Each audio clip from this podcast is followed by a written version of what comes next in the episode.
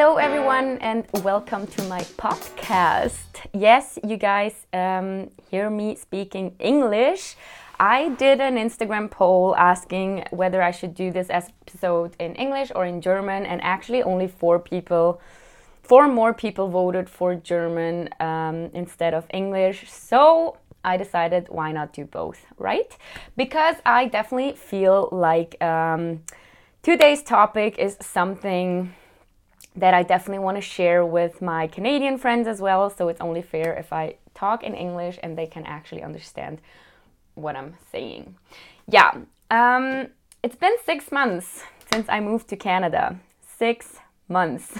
like, where did the time go? This time has flown by. I cannot believe it's already been six months since I moved here.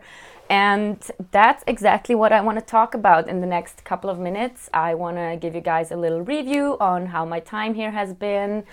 Um, and answer your questions you asked on Instagram. And then I want to talk about some differences between Canada and Switzerland. So, yeah grab yourself a coffee or a tea and let's start. Yeah, as I said, it's been six months. I do not know where the time has gone. It's for me, I still remember the day I moved here. Feels like yesterday. Like I cannot believe these six months just flew by just like that. That was uh, actually one of the questions someone asked on Instagram was did you always plan on moving abroad or was that rather spontaneous. I have to say, um, I never really planned moving abroad. Um, so definitely was more spontaneous, but I've known that I've never rejected the idea of moving abroad. Like I always had in my mind that I could definitely imagine myself living somewhere else for a certain time like i could definitely see myself i always i always had bangkok in my head because i love bangkok. It's my favorite city in the whole world and i could definitely see myself moving there but it wasn't something that i was like planning. Um, and then this idea of moving just came up. Of course i was with matt. We were in a long distance relationship and if you're in a long distance relationship there's gonna come sooner or later there comes the point when you're like what do we do?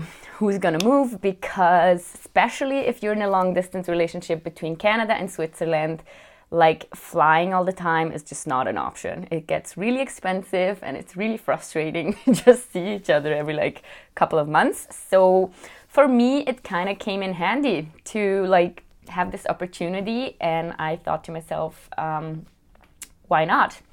But yeah, I'm definitely not a big planner. I uh, usually only plan one year ahead, unless like I'm in university. Of course, I knew what I was doing for the next three years, but I'm definitely not a long term planner. Like, I don't plan my life five years ahead, I plan one year ahead. And that's why I decided to just be moving to Canada for the next year. And I also determined it to a year at the beginning, which made it way easier for me to say, okay, I'm gonna move for a year and then we'll see where we are and how we like it. Who knows? I mean, Matt and me, we moved together after being in long distance. So you go from seeing each other every three months for like two weeks to let's live together and spend 24 7 and also i'm super dependent on you because i just moved here and i don't know anything basically. So i mean it could have gone wrong. I could have moved back home after three months when we were kill each other. But no luckily it worked out fine. Uh, we're still together. We still like each other. So that's a start. But yeah i don't know where i'm gonna be a year from now. So that was the one year plan, and who knows what's next. So that's to planning. Um, a next question was Was it hard to move? This question is kind of hard to answer because, yes, it was hard to move, of course. It was hard to say goodbye to friends and family. I mean, I think if that wouldn't be hard, maybe you have a wrong relationship or I don't know. So, Obviously, it was hard saying goodbye to friends and family, but also the moving itself. I've moved out from home when I was 16, so I've lived in like five or six apartments already in different cities. So actually moving from Zurich to Thunder Bay that wasn't that hard for me because I was already used to kind of like adjusting into new cities, finding friends in new cities. Um, I kind of knew how it feels to be new in a new city, so that wasn't really hard. Of course, this time it's extreme because I moved from Switzerland like over the Atlantic to Canada, but um, so yeah, like the act itself wasn't hard. What was hard for me was giving up my apartment in Zurich. That was probably yeah, because I've lived in there for four years, as I told you, just like right now. I moved like five times in my life, but Zurich is where I settled last and where I spent the longest time um, after I moved out from my parents' house. So that was definitely like my home. It's my big love. Still, I love Zurich. If I moved back to Switzerland, it would probably be the city that I would be living in. But yeah, so that was hard. And there were a couple of things that I just had to get used to when I got here. Um, yeah, as I mentioned, I moved out from my parents' house when I was 16. This um, has nothing to do with me not getting along with my parents. It's just kind of what you did where I grew up. I grew up in like a tiniest little village. So once you turn 16, you just have to decide what you want to do, like if you want to keep going to school or uh, do an apprenticeship or whatever. So I moved out. I moved in with my. Uh, brother at the time, which was super fun. But what I want to say is, I was used to being away from my parents, I was used to being independent like a lot. So for me, coming to Thunder Bay, I definitely had to get used to only live one street over Matthew's parents, which is not at all a bad thing. Like, I'm super glad we live where we live and we see them super often. Like when Corona wasn't a thing yet, we would like have dinner with them all the time. Um, they still cook for us a lot. Like I've really started to appreciate it a lot right now, but at the beginning, for me, it was kind of like an unused situation. Coming here, lots of things were already figured out, and I kind of was so used to just do everything on my own and things were being taken care of that at home I would have done on my own. But this is definitely not a bad thing. It's just something I had to get used to. And now, like, we are super close with Matt's parents, which is awesome. So, nothing bad to say there. It's just something, yeah, I definitely had to get used to. And then there's like other tiny differences between Canada and Switzerland in terms of living that I had to get used at the beginning. Um, but I really have come to the conclusion after a while that I should stop fighting these differences because they're like tiny. I don't know. It's about like, do we use salted butter or not salted butter? What kind of cloths do we use? Are they made of cotton or microfiber? Like, literally, the stupidest little things that at the beginning for me everything that wasn't exactly how I was used to, like if it wasn't exactly like I used to have it in my apartment, I thought it's wrong and it's the worst way of having it or of doing it. Um, yeah, but now I have gotten used to it and I really have to say a lot of differences I don't even notice anymore and I just really have come to the conclusion that just because something is different than I'm used to it at home, it doesn't mean that it's worse. It's just different. So, yeah, that's how it is. So, moving wasn't really hard. Um, in that terms, hardest thing, of course, was just saying goodbye to friends and family. Then a third question is Do I feel home here? Um, that's kind of hard to describe because I definitely feel home in our apartment. Like our I love our apartment. It's super homey. I feel 100% like this is my place where I feel home. Thunder Bay itself, it's kind of a weird feeling still cuz I don't feel like a tourist anymore, but I don't feel like a local yet. Um, like I know how to get around. Um, I know where to go to, I don't know, do different things, but it's still not like I still wouldn't call it home in that term. But I think that just takes a long time. I mean, I remember for me, Zurich to be my home took like almost two years until I called that place like home and until you know everything that's going on. So I don't necessarily or not at all actually. I don't blame this at the city or at the place I'm in. I just know that feeling home in a place or in a new city like that takes more than six months, definitely. But I definitely do feel home in our apartment and I feel very welcome in Thunder Bay, which is like the most important thing. I don't um, feel like people don't want me here or like I'm a stranger here. Definitely not. It's just funny, like, I don't know, my accent is always gonna show that I'm not a local. That's just like the first thing. This is actually funny because I remember once I did an Instagram story in English and a friend texted me after and she was like, Oh my god, you hardly have an accent anymore. And I'm like, dude, like I do have an accent. and I know that I have an accent. And I also realize that I have an accent because I don't know. Sometimes I go grocery shopping and I literally say one sentence. I say, I don't need a bag. And they go like, oh my God, where are you from? and I'm like, okay, that's how strong my accent is.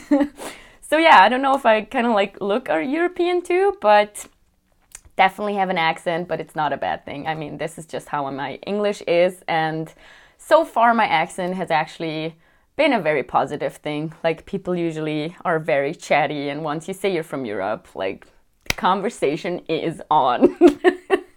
so, um, yeah, no bad things about that either.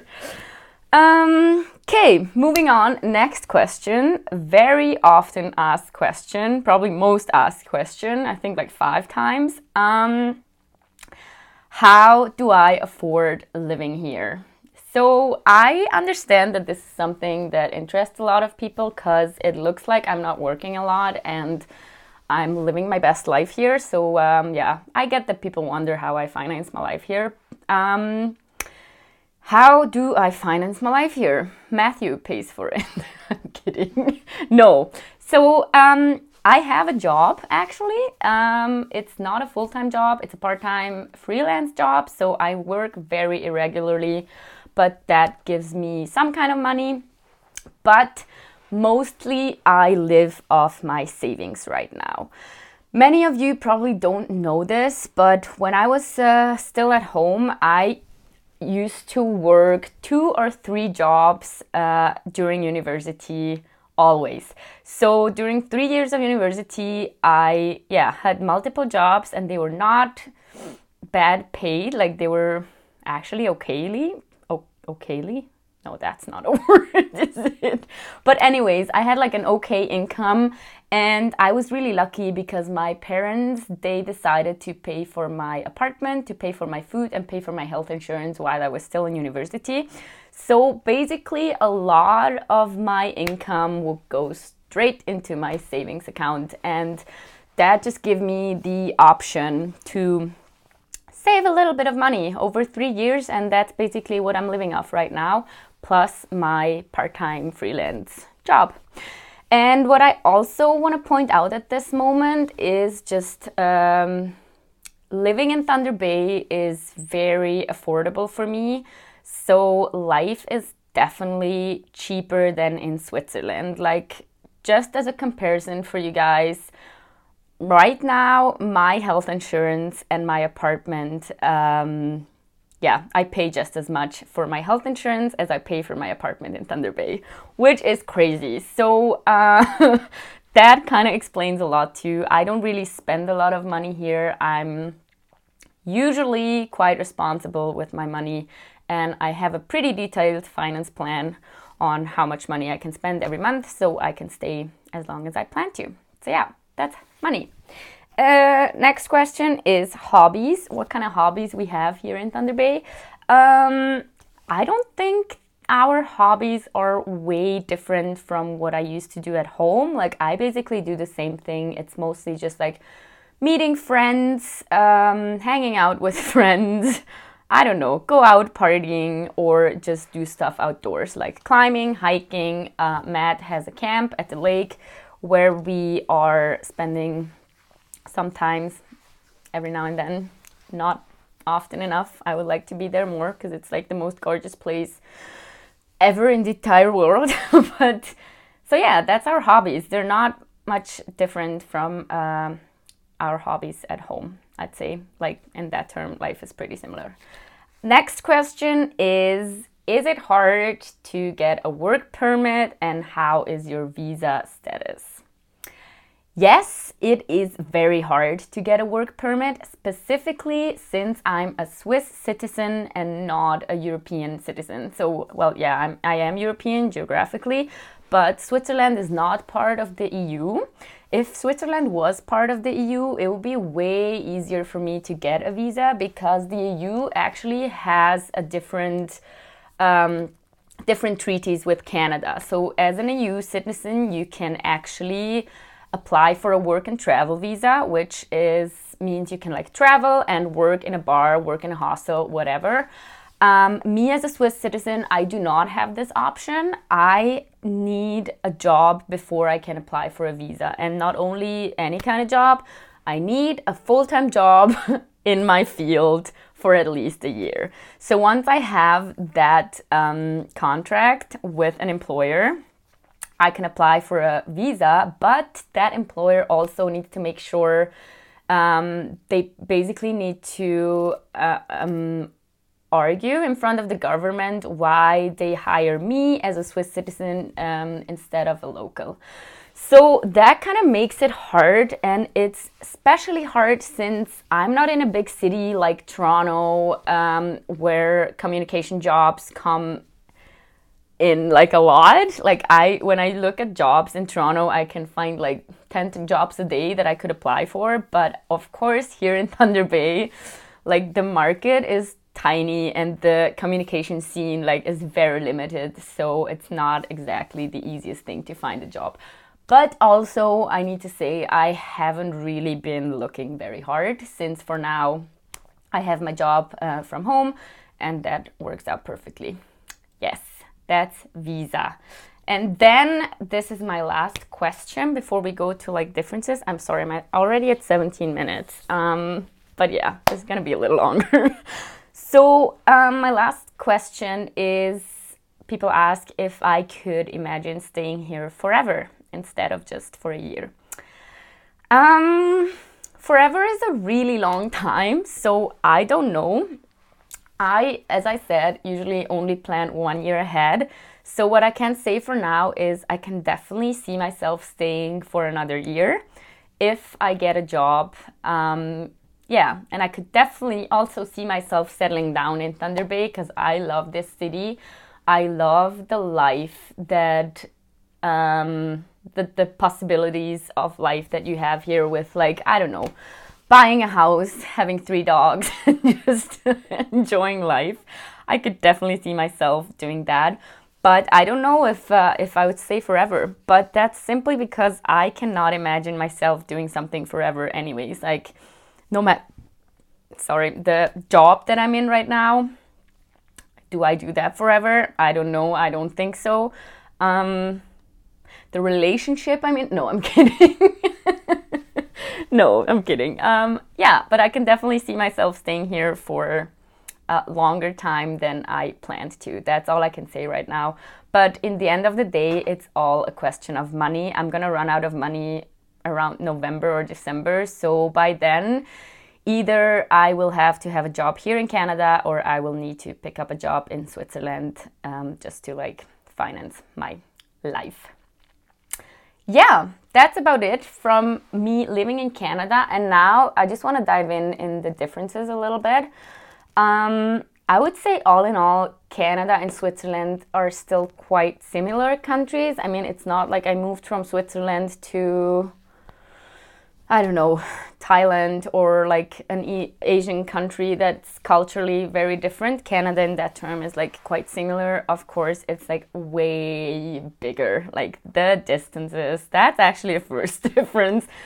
Distance like is so different here in Canada. I mean, in Switzerland, um, if you drive three hours, you can basically, or like three or four hours, you reach like this end to this end. Whereas here in Canada, if I drive three hours from Thunder Bay, where would I end up? Probably somewhere in the US.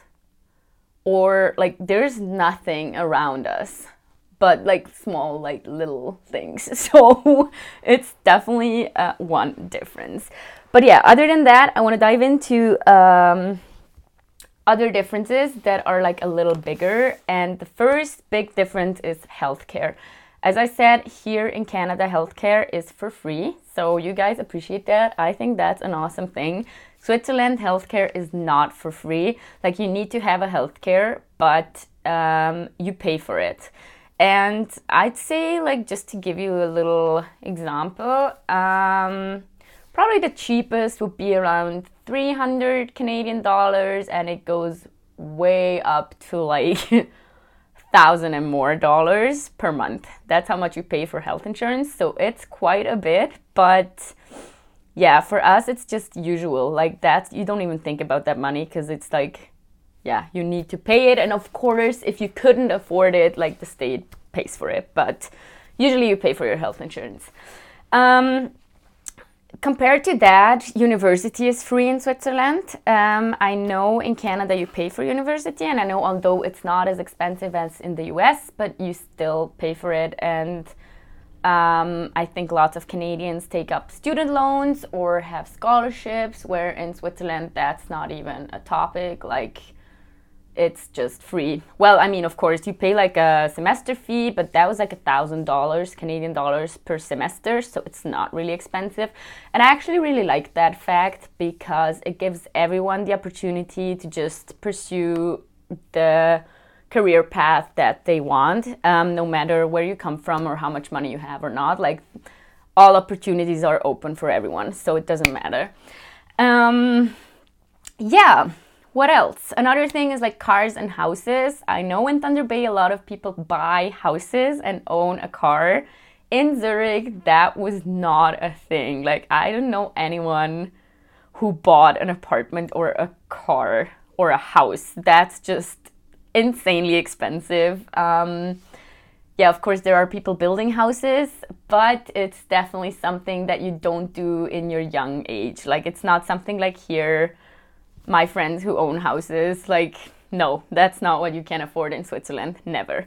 Um, same with cars, but that's more of like a big city thing. I think we didn't really use a car because public transport was just that amazing.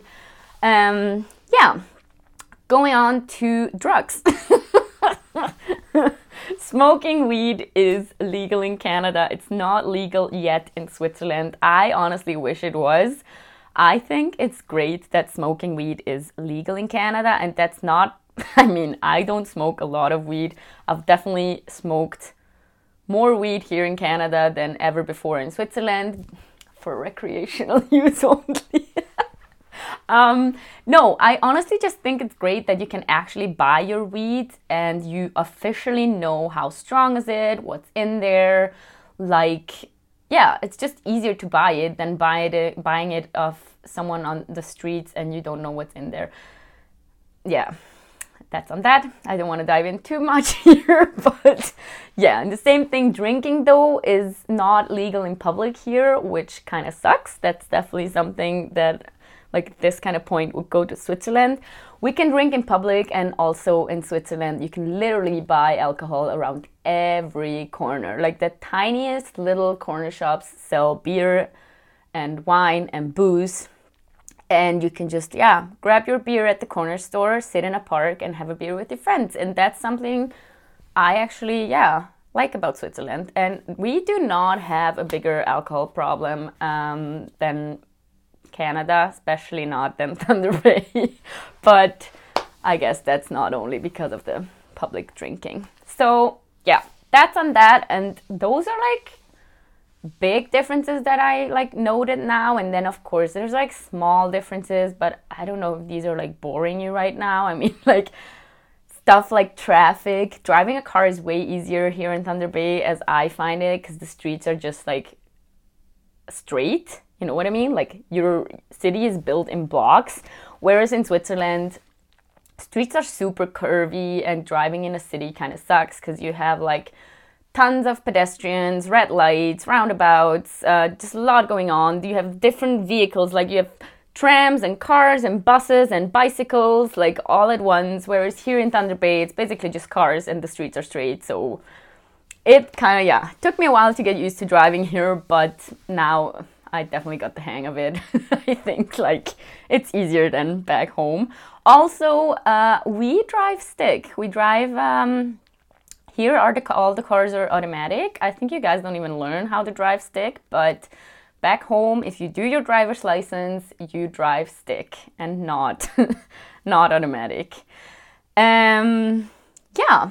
What else? People are so friendly here. Holy shit, they're friendly. Like at the beginning, I really had to get used to chat with people because okay coming from zurich zurich is a very stressed cold city like people aren't assholes but if you just go buy something in a grocery shop you don't have a little chit chat with the at the counter like no just get me my stuff and let me go home whereas here it's always like hey how are you doing how pff, i don't know how are you people ask you how you are 17 times a day like I actually like it. I just had to get used to how to reply to that because I mean, do you actually care how I am? I don't think so because you don't know me. So usually just go, I'm well, how are you? Blah, blah, I'm good.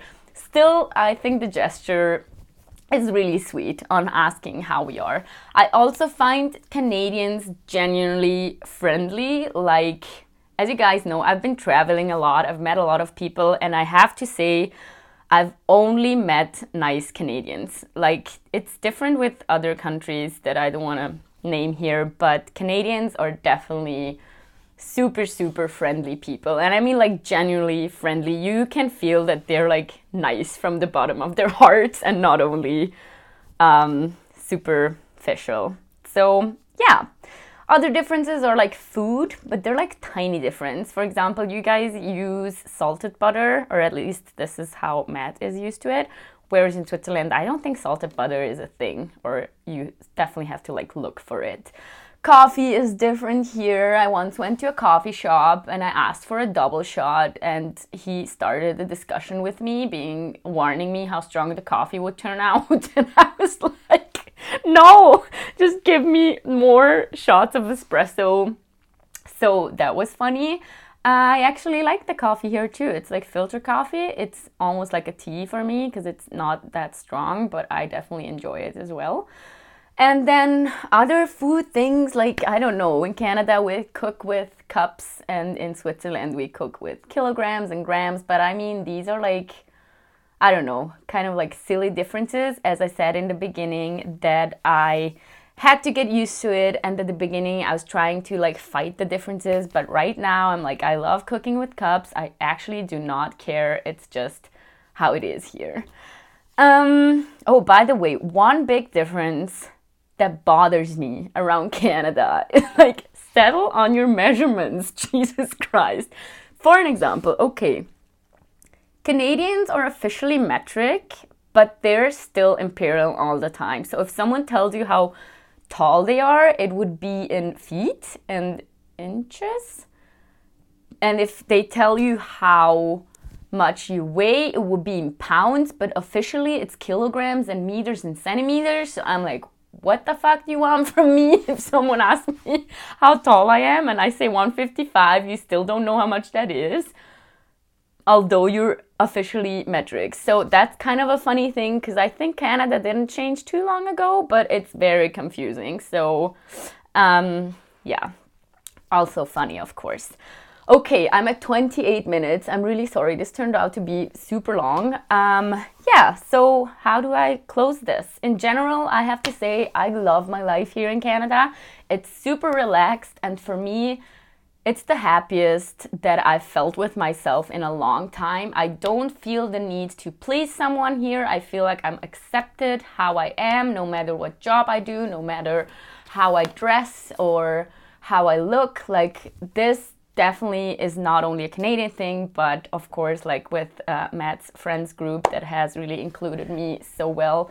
And um, yeah, that doesn't mean that I didn't feel like this in Zurich, but um, if I had to put it like this, like Zurich is definitely a city where I would say it's kind of important how you look. Um, it's kind of important. I don't know what job you do, or it's just like this uh, pressure that society gives you that I have not felt here at all, which is just like a really, really nice thing.